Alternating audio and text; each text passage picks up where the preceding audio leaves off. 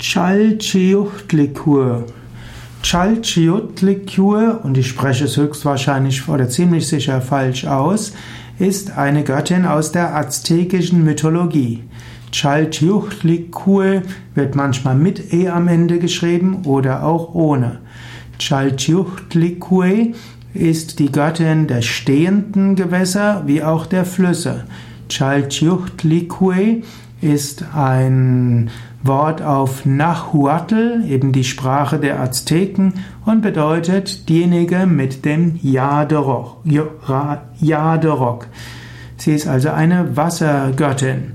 Chalchiuhtlikur wird als schönes, jung gekleidetes Mädchen angesehen.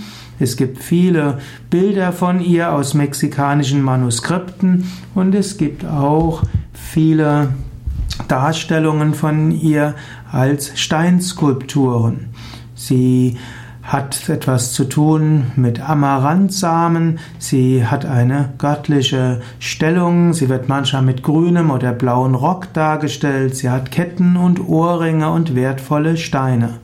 Und natürlich als Wassergöttin strömt Wasser aus ihren Rücken.